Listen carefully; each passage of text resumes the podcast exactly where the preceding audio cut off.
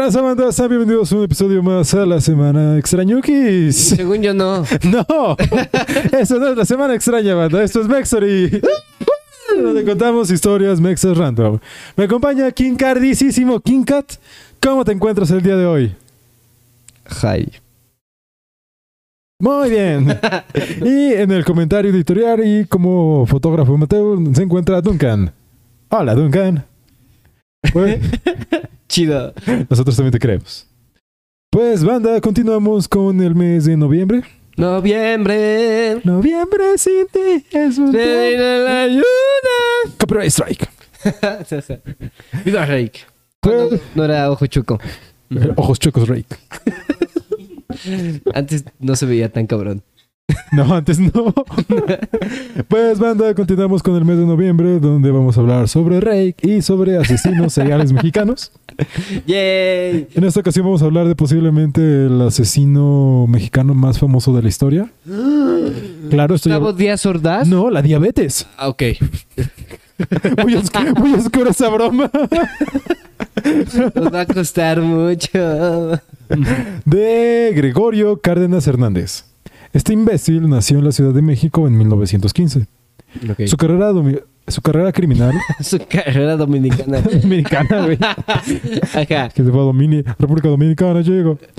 Ajá. Su carrera criminal solamente duró 15 días, pero esto le bastó para entrar en los anales de la historia como el asesino serial más popular de México. Ah, cabrón. De niño, Goyo sostuvo una relación enfermiza con su madre, Vicente Hernández, una mujer dominante que lo reprimió hasta su adolescencia. Pese a ello, gracias al altísimo coeficiente intelectual de Goyo, hizo que fuese un estudiante destacado. O- ok. De niño también padeció encefalitis. ¿Qué es encefalitis, güey? Este, no entiendo muy bien el qué es la encefalitis, pero me parece que es algo cuando te falla el líquido que protege tu cerebro de los putazos. ¿Y es eso, no? Sí, sí, es eso, es Guau. encefalitis. Estás cabrón. Pues la encefalitis le causó daños neurológicos irreversibles. A raíz de esta enfermedad, Goyo pade... ¿Vale? Ándale, se infla- Se inflama el, el poderoso. Ajá. Pues gracias a esta chingadera le causaron daños neurológicos irreversibles a Goyo. ¿Cómo? Daños neurológicos irreversibles a Goyo. Ok. Sí, lo dije bien en un principio, ¿no? Leve. Ok. También de padeció de eneuresis ok.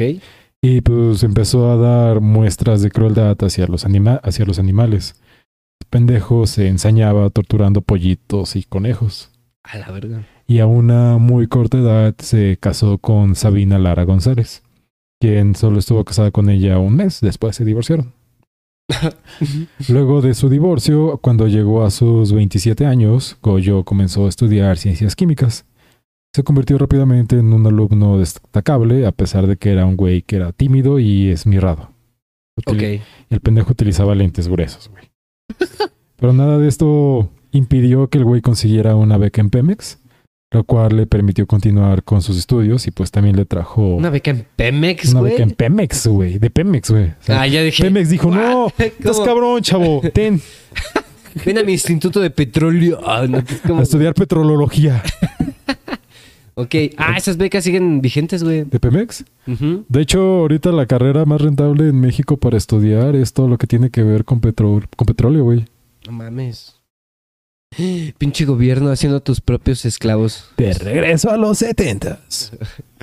Pues gracias a la beca en Pemex, este Goyo pudo continuar estudiando y le trajo pues una ventaja financiera. Gracias a esto pudo independizarse por fin. Comprarse unos mejores lentes. No, Ah, se salió de su casa, ya se independizó de su madre, dejó de vivir de la sombra de su progenitora.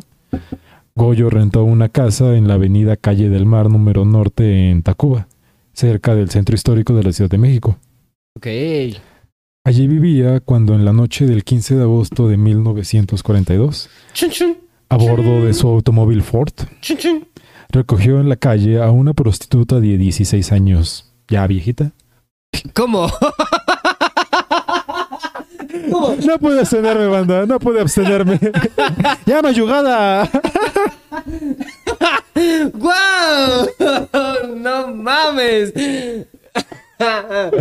¿Quién es el enfermo? ¿Él o tú, güey? Las dos. Dios mío. ya vieja, ya. Muy No, pasado. Ya, señora. No mames. ya, traqueteada. Ya vieja, vaya, que ya, wow. Bueno, pues recogió a una prostituta de 16 años llama- llamada María de los Ángeles González, alias Berta.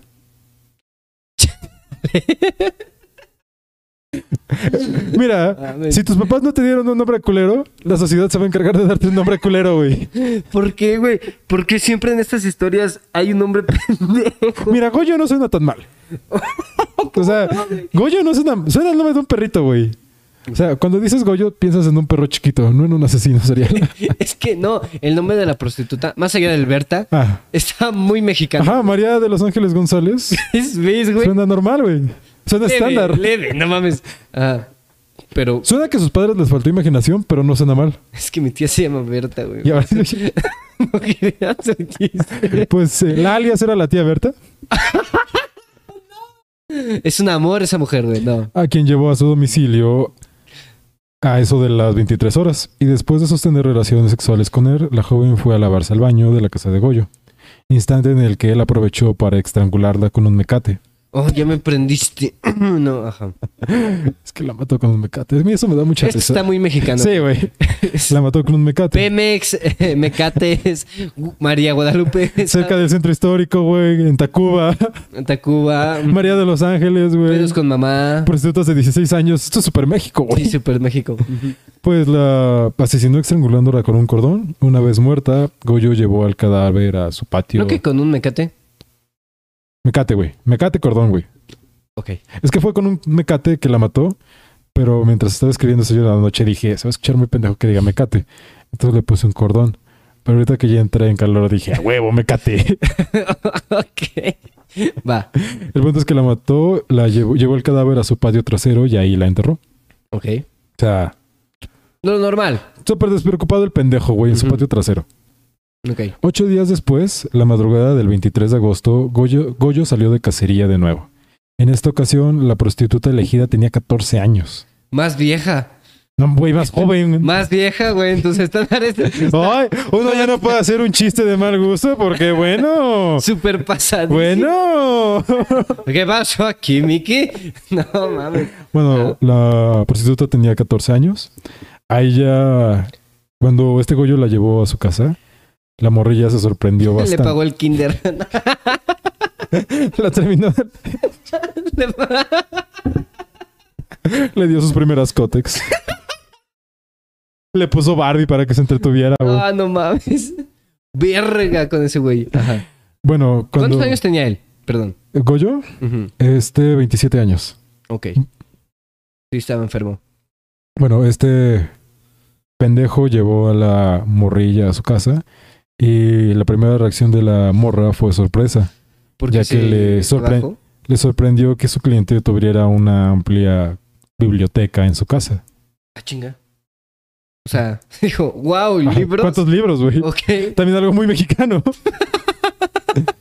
¿Lees? No mames. ¿Qué? ¿Cómo, cómo, cómo? ¿No sirve nada más para limpiarse la cola? ¿No están solo en el baño? Ajá. De hecho, tras llevarse a cabo el acto sexual, la joven se dedicó a mirar algunos de los libros de Goyo. ¿Me lo prestas? no mames. Y Goyo, ¿para qué? Ni sabes leer. ¿Tienes beca de Pemex? No, no creo. Bueno, el punto es que mientras la morrilla veía la colección de libros, este Goyo aprovechó y con el mecate la ahorcó por detrás. Ok, modus operandi. Ajá. Lo cabrón aquí es que, pues, Goyo ya se fue. O sea, si ya estaba de la verga Goyo, se fue más de la chingada. Porque ya muerta la morrilla, pues el güey cometió necrofilia con el cadáver. No me sorprende, es como el paso 2, ¿no? Con el cual contuvo relaciones hasta las 5 de la mañana. Ah, cabrón. Después de pues, hacer todo lo que hizo Goyo con la morrilla. La, Está muy frío. la volvió, bueno, la enterró al lado de la primera prostituta que mató en su jardín trasero. Verga. Lo cabrón y haciendo un paréntesis es que esta morra fue identificada originalmente como Raquel González León. ¿Quién la primera? La esta, la, esta morrilla. La, La, la- de ok. 14 años. Pero el pedo es que Raquel González de León era una chica que apareció viva meses después. Pero en un inicio a su familia le dijeron que Goyo la había asesinado y encontraron su cadáver.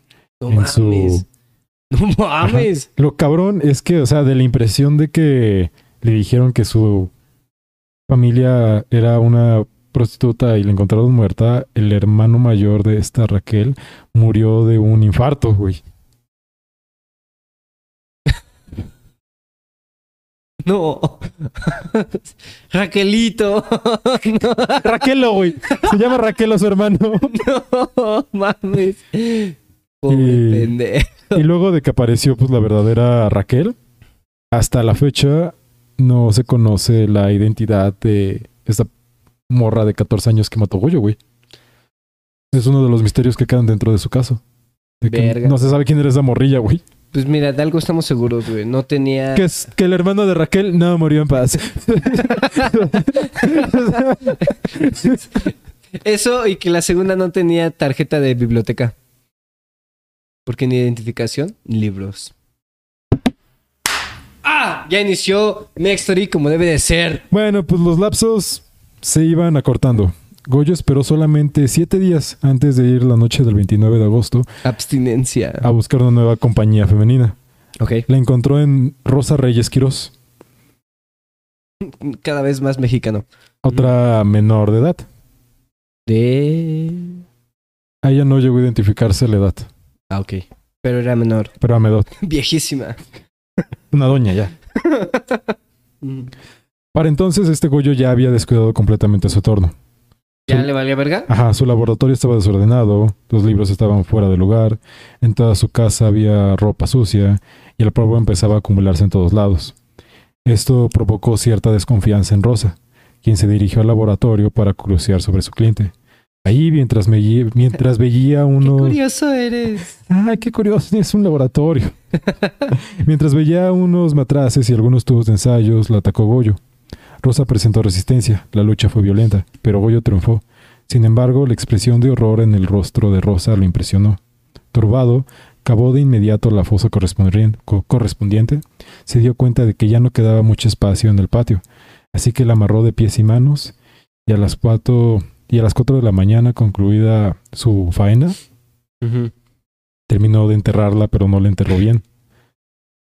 Ok. Sobresalían los pies Es lo que iba a del hacer. piso. Ok.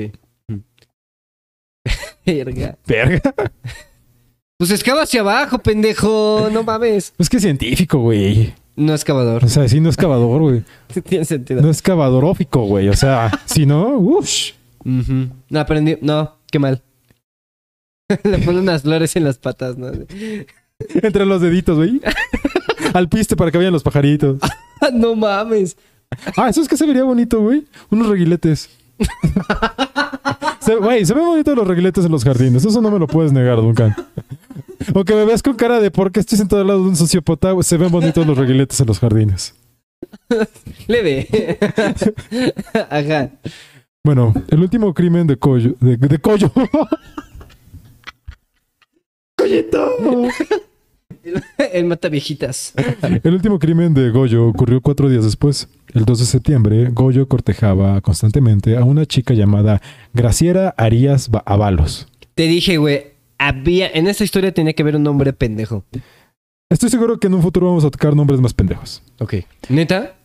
El punto es que esta Graciera era estudiante del bachillerato de ciencias químicas de la UNAM, quien tenía una amistad hasta cierto punto razonable con Goyo. Graciera era, era un alumno modelo y su padre era un conoci- conocidísimo abogado penal, Verga. Miguel Arias Córdobas. Nunca te metas con un rico. Ese día Graciela esperó a Goyo afuera de la Escuela Nacional Preparatoria.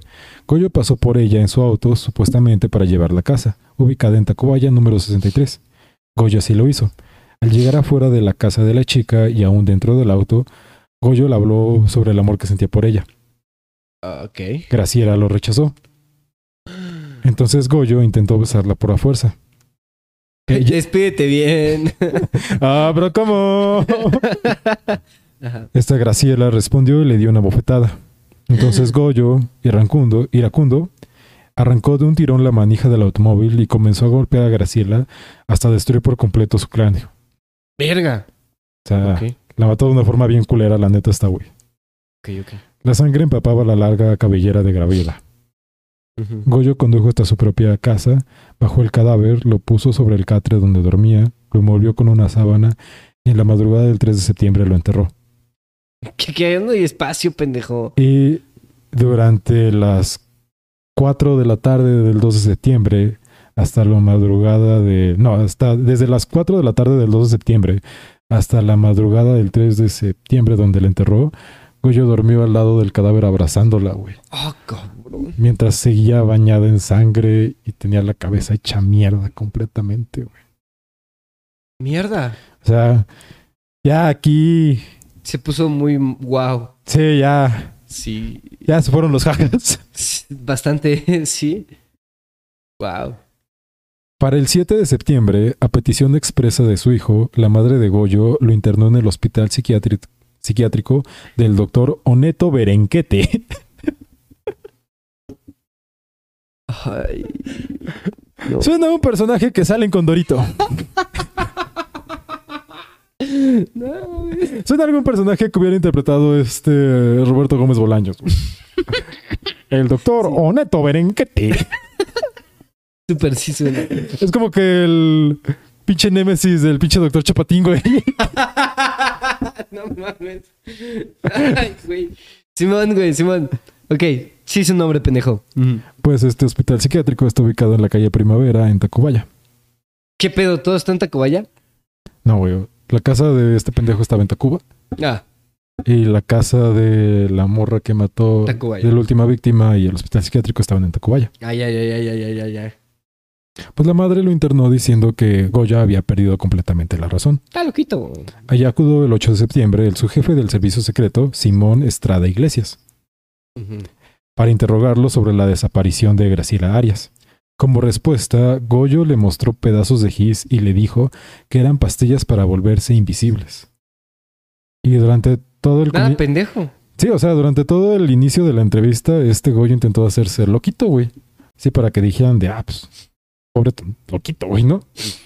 Pero este güey de Simón Estrada, nada pendejo, lo empezó a torturar y usar tácticas psicológicas que había aprendido durante la Segunda Guerra Mundial para destruirlo completamente. Pero, ¿qué? a- sí, güey. ¿Qué? Y así este Goyo confesó con todos los detalles que había matado a esta morra y que, que la había enterrado en su patio y también confesó todos los detalles de las otras víctimas, güey. Virga, güey. Virga, verga. O sea, aquí es de esas veces que la fuerza le gana a la inteligencia, güey. Pero la mamá ya había visto los cadáveres. No, o sea, el pedo fue de que Goyo le dijo a su jefa, Estoy loco. estoy loco, intername. Ok. La jefa lo internó con la excusa de que Goyo había perdido completamente la razón. ok, Pero no sabía. No sabía. Obviamente como... Pues lo internaron el 8 de septiembre. Y este pendejo había matado a Graciela el 3 de septiembre. Entonces durante ese lapso de tiempo, por la alta caca que era el papá de Graciela, pues había iniciado una investigación. Entonces obviamente cuando el primer, el primer sospechoso pues, fue Goyo. Que de repente así de la nada un estudiante súper ejemplar es internado porque pierde la cabeza. Ah. Ahí fue cuando el de este comandante va y lo interroga, lo in- interroga, Goyo es ese pendejo, y ahí el comandante le da sus vergazos hasta que le saca toda la sopa. Grande, grande el comandante. Eso, mi comandante. Eso, Tilín. Ajá. Pues a las 3 de la tarde de ese mismo día, la policía, acompañada de Goyo, entró a la casa de Mar del Norte. De inmediato vieron los pies podridos que sobre- sobresalían del suelo. Con un reguilete. Excavaron y allí encontraron los cuatro cadáveres. ¿Cuatro? Ah, Ajá. sí. Durante toda la excavación, pues este Goyo los iba guiando. No mames, como si fuera un super patio, ¿no? En su cuarto de estudio, los investigadores hallaron un diario, escrito de puño y letra por Goyo, que decía, el 2 de septiembre se consumó la muerte de Gracielita. Yo tengo la culpa de ello. Yo la maté. He tenido que echarme la responsabilidad que me corresponde, así como de las otras personas desconocidas para mí. Ocultaba los cadáveres de las víctimas, porque cada caso tenía la conciencia de haber cometido un delito. Ok, o sea, como que quería tapar su pedo. Pues prácticamente con esto te deja claro que el güey no estaba loquito, güey. Que el güey sentía remordimiento de sus actos. Ok. ujú. Sí, sí, sí. Luego, el 13 de septiembre, se le dictó auto de formar prisión y fue recluido en el Palacio Negro de Lecumberri, en el pabellón para enfermos mentales. Sin embargo, sus abogados, que fueron abogados puestos por Pemex, güey. ¡Oh, la verga! ¡Ironía! ¡Ah! ¿Pero por qué ironía? No, no. Ah, o sea, ¿fue sus abogados de él? O sea, los abogados que defendieron a Goyo fueron. Sus servicios de litigantes fueron pagados por Pemex. Yo había entendido que los que lo estaban acusando. Dije, no mames. ¿qué Ah? Pemex, así sin ningún motivo de, ah, cabrón, ah, cabrón. no, ¿Qué no es que el otro güey era una gran caca? ajá, güey. Pero pues Pemex le pagó todos los servicios legales a Goyo, güey. ¿Qué pedo, Pemex? Pues los abogados consiguieron que Goyo fuera trasladado al manicomio genera- general de la No Castañeda, No mames, no es cierto, güey. supuestamente para recibir tratamiento. Allí le dieron electrochoques y le inyectaron pentanol sódico para determinar si realmente estaba loco o solo fingía. Y gracias a su alta inteligencia y que Goyo, gracias a esto, comenzó a tener amistades con los doctores que lo atendían, Goyo obtuvo múltiples comodidades. Empezó a asistir a clases de, psiqui- de psiquiatría que ofrecía el director del manicomio, entraba a la biblioteca sin problemas, recibía visitas de familiares e incluso iba al cine con alguna de sus amigas universitarias. ¿Qué? Sí, güey. ¿Qué? Ah, ¿Por qué no? Me gusta, se ve que eres un salvaje. Mm, no mames, es neta, güey. Y aquí es cuando toda la historia se vuelca a un chinga tu puta madre, México. El 25 de diciembre de 1947, cinco años después de entrar ahí, Goyo se fugó con otro interno. Partieron rumbo a Oaxaca. Grandes. Ajá. Veinte días después fue reaprendido y alegó que no había escapado, sino que solamente había ido a vacacionar. Eh, loquillo. Las autoridades decidieron regresarlo a Lecumberri el 22 de diciembre de 1948. Una vez ahí, Goyo memorizó el código penal, cursó la carrera de Derecho, se convirtió en litigante, Ok. realizaba historietas dibujadas por él mismo donde contaba, donde contaba sus crímenes famosos, e incluso escribió varios libros, entre ellos La celda 16, El pabellón de los locos, Una mente turbulenta y su más famoso Adiós Lecumberri. no mames. Goyo tocaba el piano en su celda. Su madre le regaló uno y lo habían instalado ahí. la puta verga. Escuchaba ópera, leía poesía, dirigió una revista y comenzó a pintar cuadros. En el penal se casó y tuvo hijos. A quienes mantenía con las ganancias de una tienda de abarrotes que puso dentro de Lecumberri.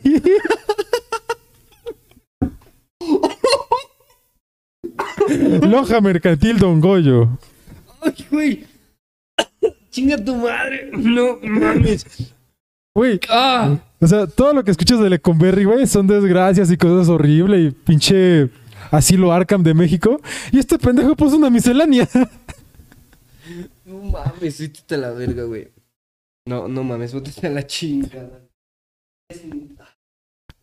No, me voy de este programa, güey. No, no mames. Una vez Goyo declaró, a mí me examinaron como 40 o 50 médicos. Unos, unos señalaron esquizofrenia, otros psicopatía, otros diferentes tipos de epilepsias, otros debilidad mental a niveles profundos, otra paranoia. Sí, como no, como si fuera solo eso. No mames, qué pendejada.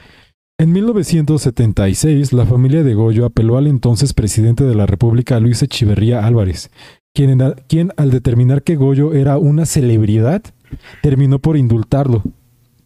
Es el segundo criminal que a petición presidencial es absuelto de crímenes. ¿Cuál era el primero? El chalequero, güey. Sí, cierto, sí, cierto, sí, cierto. Ajá. Mames. Pero mínimo el chalequero fue una pantalla de humo, güey. Aquí era porque era una celebridad, ¿no? Ajá, o sea, se hizo famoso que pues, el güey era bien vergas en Lecumberri, güey.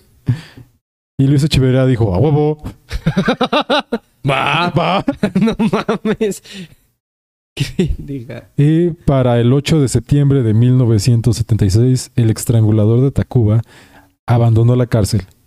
Poco tiempo después, mientras Mario Moya Paleciera era subsecretario de Gobernación, el Congreso de la Unión invitó a Goyo a asistir a la Cámara de Diputados de la Unión, donde se le brindó un merecidísimo homenaje.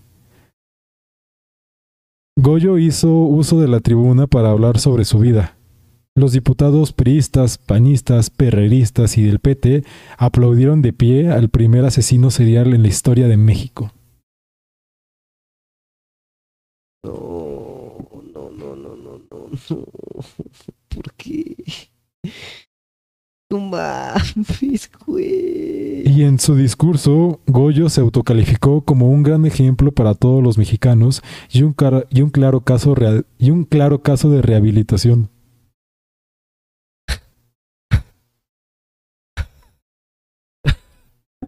Ya estoy chido. no mames. Güey. Sí. No, ¿por qué? ¿Por qué, verga? Güey, creo que esto está, güey, esto está siendo el Mexory más surreal de todos los Mexories que hemos tenido. Ay, no mames. Pero aquí todavía no termina la cosa, güey. No.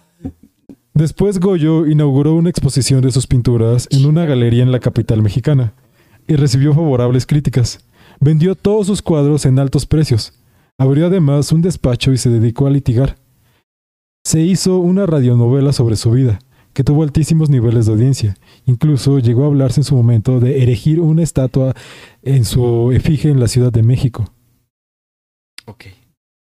Cuando el escritor Víctor Hugo Rascón Banda montó la obra teatral El, teatral el Estrangulador de Tacuba, protagonizada por Sergio Bustamante, Goyo asistió a los ensayos y desde las butacas ayudó al director a corregir algunos de los detalles sobre la planificación de sus crímenes, güey.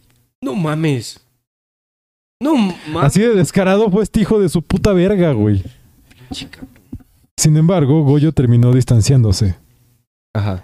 molesto por el tratamiento dado al caso. ¿Cómo? O sea, no le gustaba cómo lo pintaban en la obra. ok.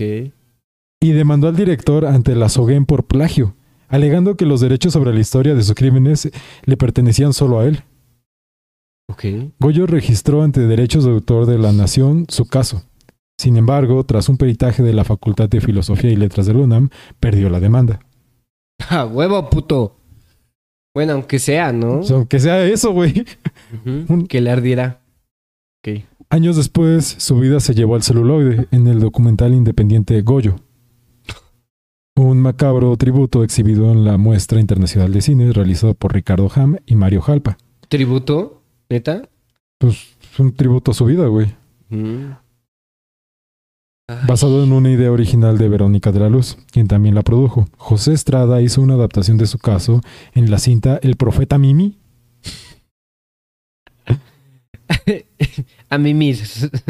Ajá. Y el puto mejor cineasta de esta pendeja nación, Alejandro Jodorowsky, filmó Santa Sangre. Una joya de película, güey. Joya de película de asesinos seriales. Ok. Que está gran basada en este imbécil. Puta madre. Además, el caso de Goyo hasta el día de hoy se estudia en las carreras de criminología y de derecho en la UNAM. ¿Por qué? ¿Por lo pendejo que fue? Por todo el pedo que es, güey. No mames. Goyo Cárdenas murió el 2 de agosto de 1999 y se convirtió de esa manera en el asesino serial más surrealista de la historia. El pueblo le hizo canciones, hubo estampitas y detentes con su imagen, fue idolatrado por la gente que aún recuerda su nombre y obras. No mames. Ha sido además el único homicida que fue becado por una compañía petrolera. Aguantó 34 años en prisión, estudió química, psiquiatría y derecho, fue absuelto por el presidente de un país, hizo carrera de abogado al salir de la cárcel, protagonizó docenas de libros escritos por especialistas, se dedicó a la literatura y a la pintura triunfando, colaboró en una obra teatral sobre sus crímenes, tuvo su propia ra- radionovela y su película de culto en la muestra de cine, registró su caso para cobrar derechos y además recibió homenajes en la Cámara de Diputados de su país, siendo señalado además como ejemplo para sus conciudadanos tras asesinar a cuatro jovencitas. Y citando aquella canción de Alberto Cortés, ¡Qué maravilla, Goyo, qué maravilla! En ningún país del mundo correría algo similar. Solo Goyo, nuestro mexicanísimo Goyo, podría conseguirlo. Estoy muy triste. Wow. Y esta fue la historia del asesino serial más famoso de México. El poderosísimo Goyo. Mira, no estoy imputado con Goyo, pero. Pero sí con México a la verga, güey. No mames, cabrón. Ah, ¿qué, ¿Qué verga? ¿Qué peda? Güey, es que, no sé, lo que más me deja pensando de este pedo. O sea, imagínate el shock de la familia de las morras, güey. Simón, o sea, O sea- pero- sí, ¿qué pedo? Que de repente hasta cierto punto ven un, como que un, un halo de, de seguridad, de paz, güey, de calma mental, de decir, bueno, a este pendejo ya lo encarcelaron. Y de repente el pendejo se convierte en Andy Warhol. Ver su, la historia de cómo mató a su hija. Sí, o sea, No. lo descarado del cabrón que comercializó súper cabroncísimo su historia de vida y sus crímenes nada más para sacar dinero, güey. No mames. Y obviamente sí, el ya no te pases de verga es cuando el güey fue a hablar a la pinche cámara de diputados, güey, y le aplaudieron, güey. No mames. Nadie dijo nada, güey. Pues que en su momento hubo revuelo, pero fue un revuelo mucho más condensado.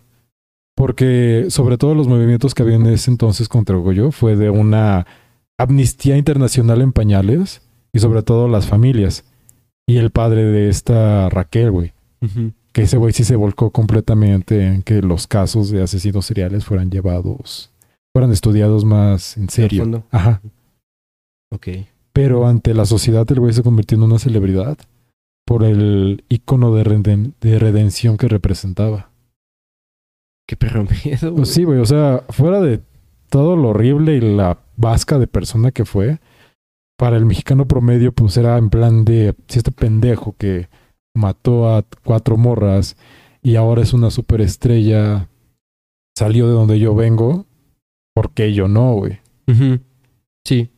Y sobre todo el hecho de que lo invitaron a la cámara fue porque el gobierno se colgó a sí mismo la estrellita de nuestros servicios penales y de salud mental están tan cabrones que a un monstruo lo convertimos en un ídolo. No mames, güey. Ah. Me emputé. Está Es que sí, Este está cabrón. está muy triste, güey. Sí. Sí está muy, sí está muy triste, güey. Verga. Y pues sí, lo cabrón es que realmente nunca pagó por sus crímenes, porque el tiempo que estuvo en prisión el güey tuvo una miscelánea y una familia. Y un piano, Y un piano, güey. ¿sabes? De todas las cosas que puedes meter a la cárcel, lo último que esperas es un piano, güey. No mames, güey. Qué pedo. Y pues este fue el Max de esta semana. Ah. Lección, no. Lección, no. está cabrón. No, está cabrón Goyo, güey. Sí. Lo de cada quien está cabrón Goyo, güey. Está cabrón México. Está cabrón. México está bien pendejo, güey. México está pendejo. México está bien pendejo. Y con eso nos despedimos, banda. Qué sad, qué sad. Qué sad, güey. Pero, hey, el siguiente episodio, que es el último de este especial, no está sad. ¿No? Porque vamos a hablar de las Pokianchis. bueno, banda, y con ese comercialote para el próximo Mextory nos despedimos. Este, Síganos. síganos en nuestras redes sociales, síganos en YouTube y en Spotify y recuerden que tenemos cuentas individuales, en Cat lo encuentran como Lalo Kinkat en Instagram. Mm. Y me encuentran como Morten Vivate en todos lados y nos despedimos, banda. Ah, y la frecuencia extraña. Ah, sí, y si se dan cuenta, ya no damos recomendaciones Ajá. porque ahora es otro proyecto. Ahora monetizamos ese. Así va a ser, vamos a, vamos a romper esta chingadera a cada parte hasta que podamos vender cada una de ellas. Como Goyito. No, no, no, no, no, no. Ok. va. Pues sí, tenemos un nuevo proyecto que se llama La Frecuencia Extraña, donde damos, damos recomendaciones de todas cosas. Está en YouTube, así que vayan Y a dar- Spotify. y en Spotify, así que van a darle una checada y denle mucho amor para que Duncan continúe editándolo. Sí, por favor. No queremos hacerlo nosotros. Y con eso nos despedimos, banda. Bye. Bye. Adiós, gatitos.